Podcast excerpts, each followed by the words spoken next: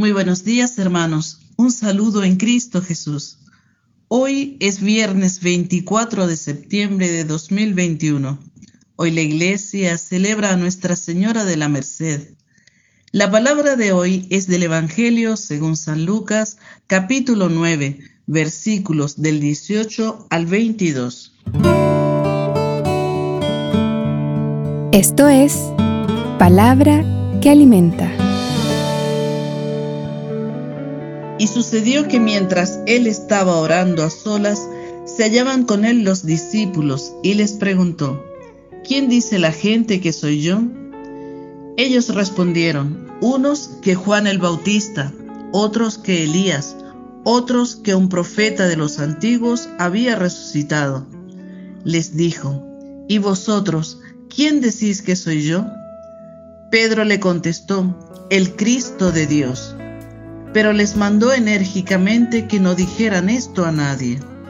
Dijo, el Hijo del Hombre debe sufrir mucho y ser reprobado por los ancianos y los sumos sacerdotes y los escribas, ser matado y resucitar al tercer día. Palabra del Señor. Gloria a ti, Señor Jesús. Reflexión.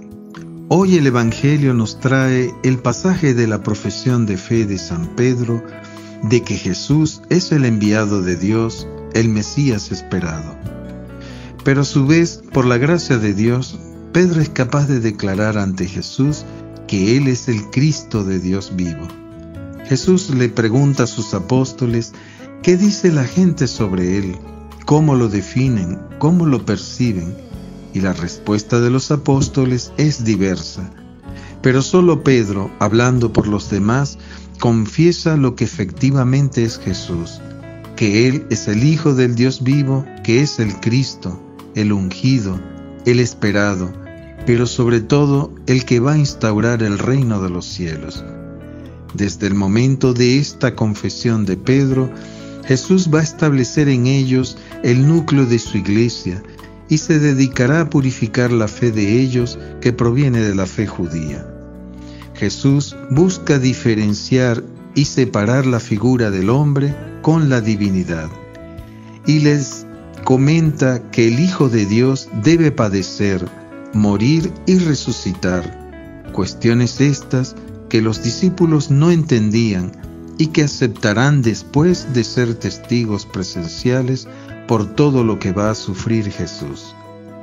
La profesión de fe de Pedro es la que moverá el accionar de la iglesia y es la fe que todos necesitamos para sostenernos en nuestro camino cristiano, ya que expresar de corazón y con nuestra convicción de que Jesús es el Cristo de Dios es lo que va a ayudarnos en este caminar.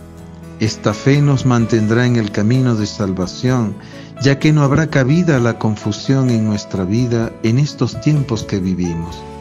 La profesión de Pedro es un acto absoluto de fidelidad y de obediencia a Dios. Queremos igualmente reflexionar que al momento en que Jesús pregunta, ¿y para vosotros quién soy yo? nos plantea el dilema de la humanidad actualmente que consiste en vivir como si Dios no existiera Hoy es necesario redescubrir y anunciar que Jesucristo no es una simple convicción privada o una doctrina abstracta, sino una persona real que es capaz de renovar nuestra vida. San Pablo nos recuerda en su carta a los romanos, no os ajustéis a este mundo, sino transformaos por la renovación de la mente, para que sepáis discernir lo que es la voluntad de Dios, lo bueno, lo que agrada, lo perfecto. La fe en Jesucristo nos debe llevar a la necesidad de percibir nuestra existencia y el cómo conducirnos en la vida. Finalmente, Jesús dice que es necesario que el Hijo del Hombre sufra mucho, que sea rechazado, que lo maten y que resucite al tercer día. Ser hombre significa estar destinado a la muerte. Al hacerse Jesús hombre, también camina a la muerte, pero sabemos que Jesús vence a la muerte en la cruz y por su resurrección. Y lo hace por cada uno de nosotros. Si Jesús, siendo hijo de Dios, sufrió, ¿cómo hay personas que pretenden no sufrir en esta vida? Debemos asemejarnos a Jesús e imitando su vida, soportar en este mundo aquellos sufrimientos que nos permitan unirnos a su pasión y así buscar la vida eterna. Y ahora me pregunto, ¿profeso mi fe en Jesús de modo firme? ¿Sé que Dios me quiere dar la vida que viene por Jesucristo? Los sufrimientos de esta vida los tomo y ofrezco por mi conversión y la de los míos. Te damos gracias, Señor, porque enviaste a tu Hijo Jesucristo al mundo para ser nuestra única salvación. En medio de esta sociedad que nos ha tocado vivir, te pedimos la gracia de escuchar y seguir la voz del Espíritu Santo que nos lleve a proclamar con nuestra vida que tú eres el Dios vivo, que se complace en darnos la alegría y el gozo eterno. Hoy ofrezco orar por mi conversión y la del mundo entero y hacer un acto de fe en Jesucristo. Hermanos, que el Señor hoy nos conceda una jornada en la que podamos experimentar la presencia de Dios con nosotros.